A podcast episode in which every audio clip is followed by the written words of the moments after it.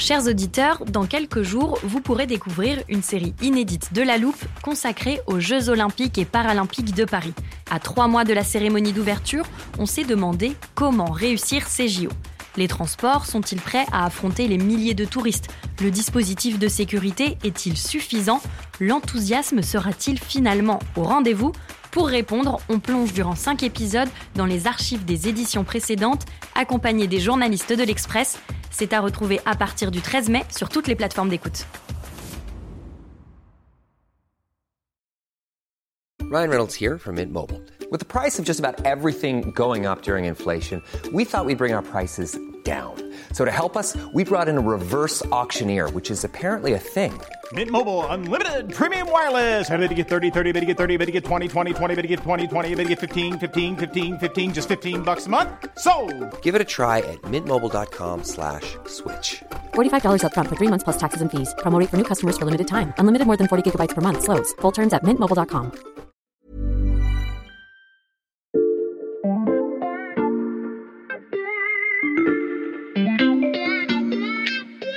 Salut, c'est Xavier Yvon. Nous sommes le mercredi 28 septembre 2022. Bienvenue dans La Loupe, le podcast quotidien de l'Express.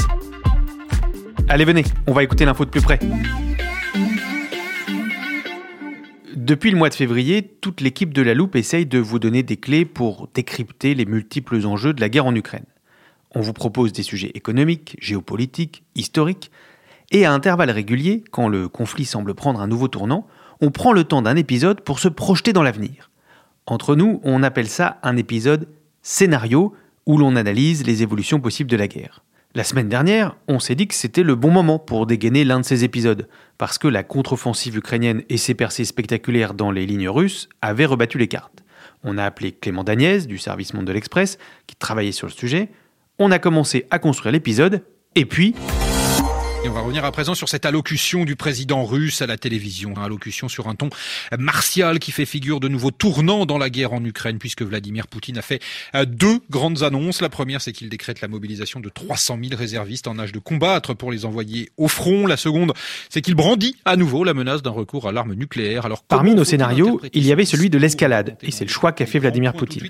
Alors, on a adapté un peu notre programme, on va bien se projeter dans l'avenir dans cet épisode, mais pour se demander jusqu'où ira le président russe, quel sera le prochain coup de Poutine et quelles conséquences pour la Russie et l'Europe, ce sont les questions qu'on passe à la loupe aujourd'hui.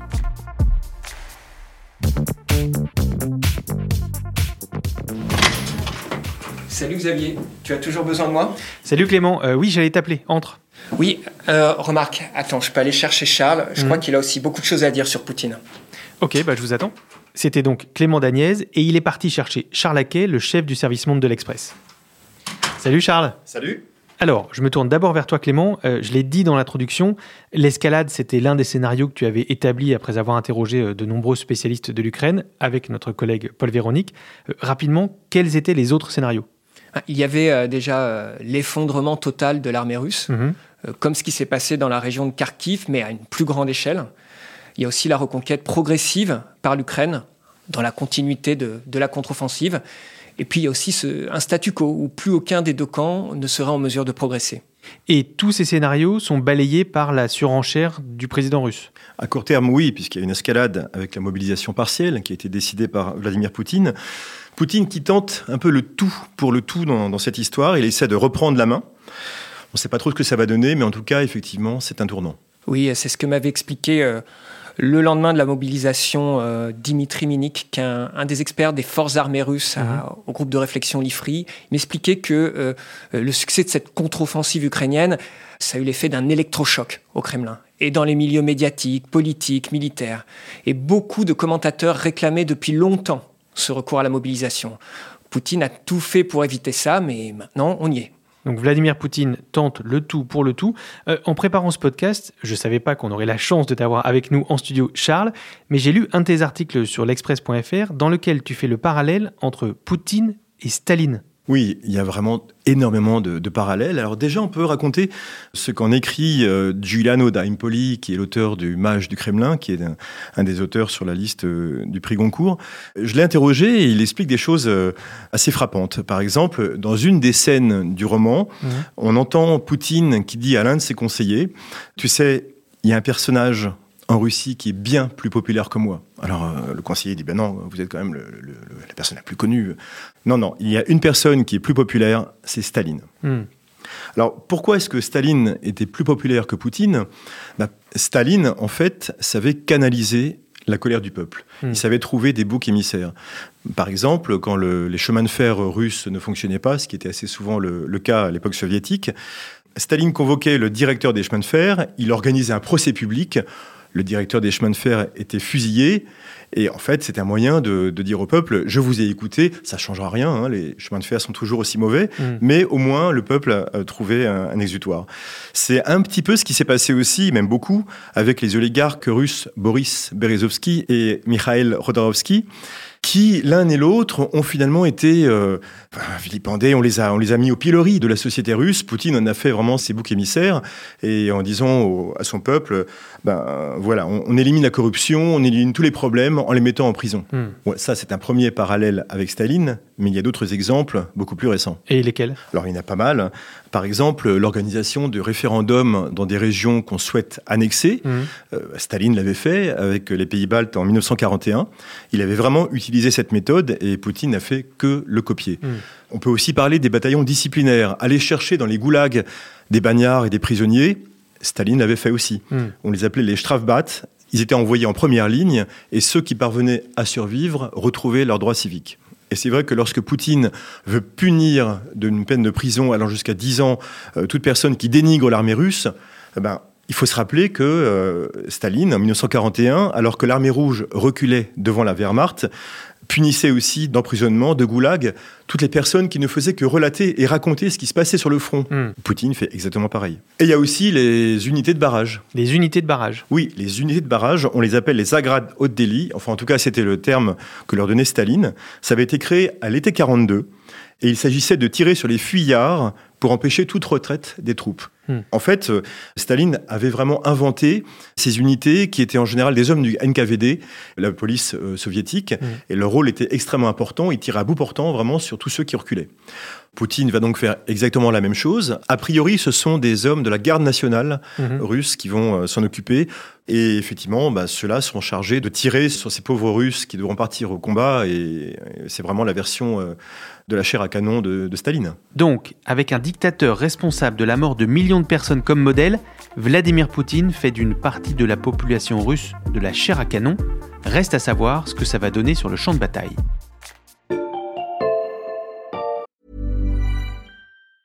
Hey, I'm Ryan Reynolds. Recently, I asked Mint Mobile's legal team if big wireless companies are allowed to raise prices due to inflation.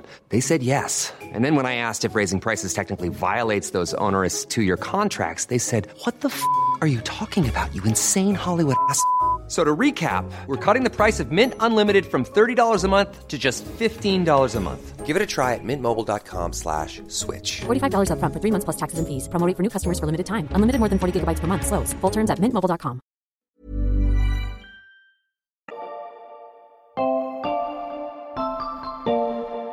Je pense qu'il faut qu'on fasse un petit point de vocabulaire à ce stade du podcast, Xavier. Tu veux nous apprendre un nouveau mot pour euh, l'armoire de la loupe? Non, je vais juste expliquer la différence entre le terme réserviste tel qu'on l'entend chez nous, mhm. c'est-à-dire des volontaires qui font régulièrement une formation, qui se tiennent prêts s'ils sont appelés sous les drapeaux, mhm. et les réservistes chez Poutine. Ce ne sont pas des volontaires qui sont appelés en renfort, ce sont d'anciens conscrits mhm. qui ont fait leur service militaire, mais qui n'ont pas forcément de formation suivie ces dernières années. Et pour 90% d'entre eux, une formation sera nécessaire, mhm. qui va prendre du temps si on veut en faire des combattants aptes à rejoindre le champ de bataille.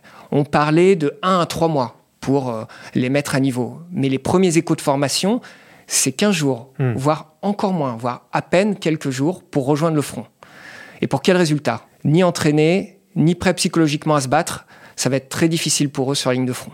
Oui, ça pose, euh, Clément l'a souligné, beaucoup de questions. Il y a effectivement la, la formation, mais d'un point de vue logistique plus large, comment faire venir, faire affluer 300 000 hommes Hmm. sur le front, sur le champ de bataille? C'est très compliqué et on peut se demander euh, effectivement euh, à quel poste on va les, les affecter. Euh, ils, ils vont être armés évidemment, mais euh, ça demande aussi énormément d'ingénierie, ça demande des officiers, ça demande une intelligence tactique pour, euh, pour les utiliser. Et euh, on sait très bien que les Russes manquent énormément d'officiers euh, depuis les premiers mois de la guerre, parce que Mm. beaucoup ont été tués. Et là encore, on ne peut pas s'empêcher de faire un petit tour en en arrière. Euh, en, en 42, à Stalingrad et dans les grandes batailles qu'ont menées les Russes, on se rappelle des vagues de combattants qui arrivaient, qui affluaient les unes après les autres comme ça. Elles se fracassaient contre le mur des Allemands. La première était, faisait 10 mètres, la deuxième faisait 15, la troisième faisait 20. L'homme ne comptait pas, les ressources humaines ne comptaient pas, mais la neuvième vague réussissait à atteindre les Allemands. On a un petit peu l'impression que les Russes sont encore dans ce logiciel. Hmm. Autrement dit, c'est pas du tout sûr que la mobilisation soit de nature à, à changer le cours de la guerre. Dans ce contexte, Clément, est-ce que les scénarios que tu mentionnais tout à l'heure ne sont vraiment plus d'actualité? Je pense notamment au premier, l'écroulement total du dispositif militaire russe. En fait, ces scénarios, ils restent valables à long terme, mais aussi à moyen terme. Par exemple, sur l'écroulement du dispositif militaire. Juste pour rappel, c'est déjà arrivé dans l'histoire. Mm. Euh, je lisais une note de Lawrence Friedman, qui est professeur émérite au King's College de Londres, spécialiste des études de la guerre. Il prenait pour exemple l'armée afghane à Mm. l'été 2021. On ne s'attendait pas à une déroute si soudaine de cette armée face aux talibans. En revanche, une déroute de l'armée russe, ça impliquerait d'abord un succès de la manœuvre ukrainienne à Kherson, Mhm. et ensuite une débandade généralisée dans le reste de l'Ukraine, dans la partie occupée bien sûr. Ça reste quand même assez hypothétique selon les experts qu'on a interrogés euh, avec Paul. Hmm. Dans tous les cas, il y a un critère à surveiller de près quand on essaie de faire des projections pour la suite. Quel critère, Clément? C'est le soutien militaire et financier des pays occidentaux, avec une inconnue qui est l'hiver, qui sera marqué par l'inflation, comme on peut le voir déjà, et aussi de potentielles pénuries d'énergie, puisque les Russes ne livrent quasiment plus de gaz à l'Europe occidentale. Hmm. Quand on avait interrogé des spécialistes sur le scénario numéro 3, celui du statu quo, ils nous avaient dit, attention, le risque, c'est une lassitude des Occidentaux vis-à-vis de ces conséquences de la guerre, et que ça conduise à faire pression sur l'Ukraine pour qu'elle accepte un compromis pas forcément à son avantage. Hmm. Mais ça, c'est ce que les spécialistes disaient avant l'annonce de la mobilisation générale par Poutine. Oui, tout à fait. Et aussi avant l'annonce des référendums sur le rattachement des régions occupées. Ce point-là, justement, ça peut changer la donne sur le terrain, puisque l'offensive des Ukrainiens sera contre des territoires que Moscou considérera comme des territoires russes Hmm. et non plus ukrainiens. Ce qui permettrait à la Russie d'annoncer des représailles, par exemple, plus sévères. Et on voit parallèlement que Vladimir Poutine refait des menaces explicites d'utilisation de la bombe nucléaire, évidemment pour faire peur aux Occidentaux et les obliger à agir en coulisses. Hmm. Justement, sur cette question du nucléaire, est-ce que la fuite en avant de Poutine que vous décrivez change la donne? Alors il y a toujours eu un tabou autour euh, du nucléaire. Mhm. Euh, là, on voit que les experts et même Washington donnent un peu plus d'éléments sur ce qui pourrait se passer. Sur le plan militaire, sur le plan tactique, ce que disent les analystes, c'est une seule bombe sur le champ de bataille, ça n'aurait pas forcément beaucoup d'effet tactique, tout simplement parce que euh, les forces ukrainiennes sur ligne de front, elles sont dispersées. Pour changer la donne, il faudrait donc une multitude de frappes, Hmm. ce qui semble hautement improbable. Et puis c'est à double tranchant. Les retombées radioactives atteindraient aussi les soldats russes. Il ne faut pas oublier qu'il y a des soldats russes sur Mm. le front. C'est sur le, le plan géopolitique que les effets seront les plus importants. Il y aura un effet de sidération. Une bombe nucléaire qui explose, vous rendez-vous compte, ça fait la, ça, la première fois depuis 77 ans qu'on utilise euh, l'arme nucléaire contre des civils, contre une population. Mm. Donc là, effectivement, l'effet psychologique sera très, important. Euh, D'un autre côté, euh, la Russie basculerait immédiatement dans un statut de paria du monde, au même titre et même pire que la Corée du Nord. On pense notamment à la Chine. Comment va réagir la Chine?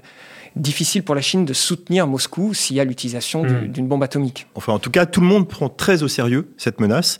Jake Sullivan, qui est le conseiller à la sécurité nationale à la Maison-Blanche, l'a rappelé il y a quelques jours, il prenait ça très au sérieux. Donc les Américains y croient, mais même s'il y a un contre-argument de taille, à mon avis. Quel contre-argument? Bah, contrairement à l'image qu'il donne de lui, Poutine n'est pas très courageux. On pourrait même dire Mm. qu'il est assez trouillard. Rappelez-vous, euh, pendant le Covid, la règle des 6 mètres, on- tout le monde se souvient de cette euh, immense table euh, derrière laquelle il, il accueillait ses rares visiteurs. On peut aussi remarquer le fait qu'il n'a jamais été sur la ligne de front Hmm. depuis le, le début du conflit. Donc ce qui peut le faire reculer, c'est que son intégrité physique soit menacée. Et effectivement, s'il balance une bombe nucléaire, il devient un peu l'homme à abattre, tant euh, à l'intérieur de la Russie qu'à l'extérieur des frontières.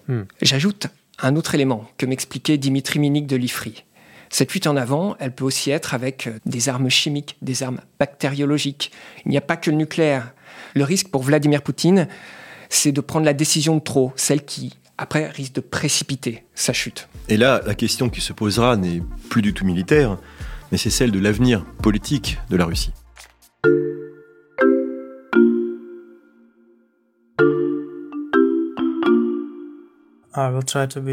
Je vais essayer de faire court pour vous dire ce que je sais de la situation et ce que je ressens.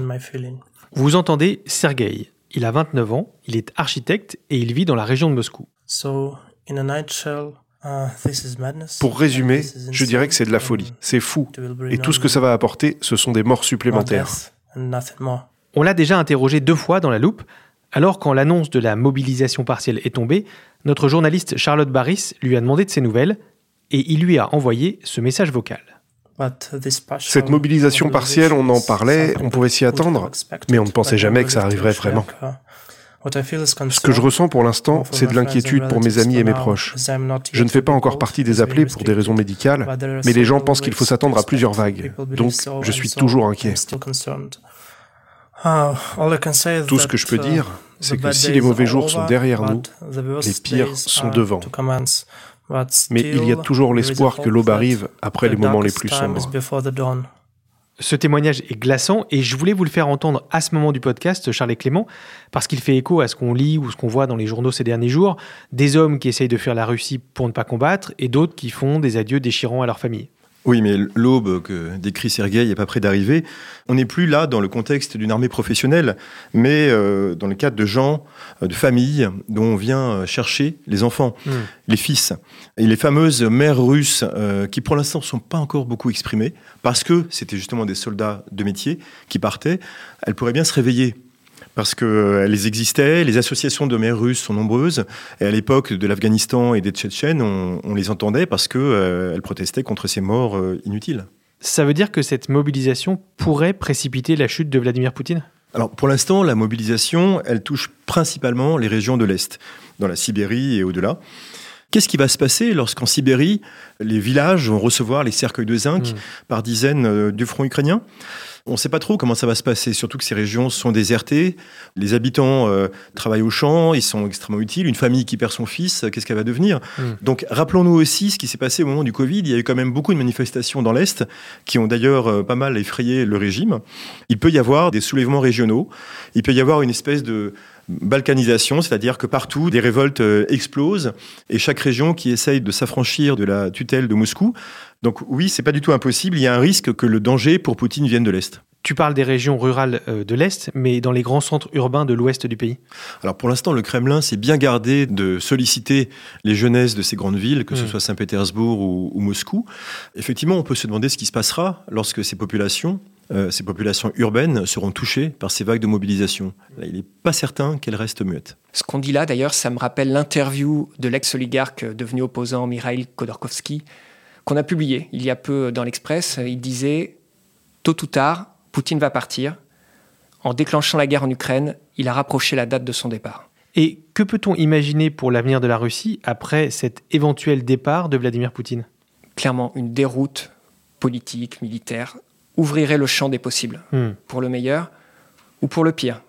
Rien ne dit que l'État russe en deviendrait moins dangereux pour les Ukrainiens ou pour l'Occident. Khodorkovsky, justement, euh, décrivait le régime actuel comme personnaliste, c'est-à-dire qu'il tourne beaucoup euh, autour de Vladimir Poutine, Hmm. de la galaxie Poutine. On ne sait pas trop ce qui peut se passer. On peut imaginer qu'un libéral euh, arrive euh, à la tête du pays pour essayer de le, de le réengager, de le arrimer de nouveau à, l'Europe. La probabilité qui semble se dégager la, la plus, c'est que ce soit un turbo-patriote, comme on les appelle, c'est-à-dire des nationalistes ultra qui euh, estiment que Poutine ne va pas assez loin et qui prennent sa place après l'avoir éliminé. Mm.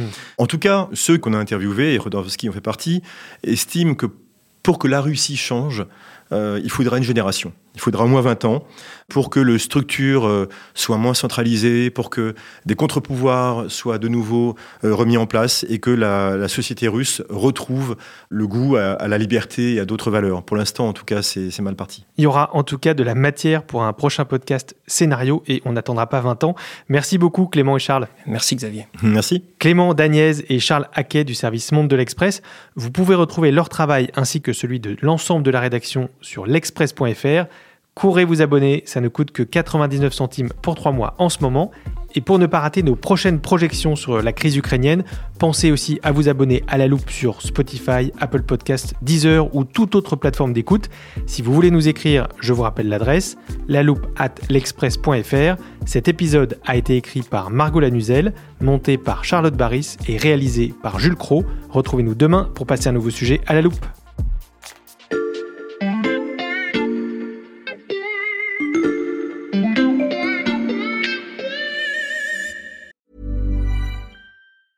A lot can happen in the next three years. Like a chatbot may be your new best friend. But what won't change? Needing health insurance. United Healthcare Tri Term Medical Plans are available for these changing times. Underwritten by Golden Rule Insurance Company, they offer budget friendly, flexible coverage for people who are in between jobs or missed open enrollment. The plans last nearly three years in some states, with access to a nationwide network of doctors and hospitals. So, for whatever tomorrow brings, United Healthcare Tri Term Medical Plans may be for you. Learn more at uh1.com.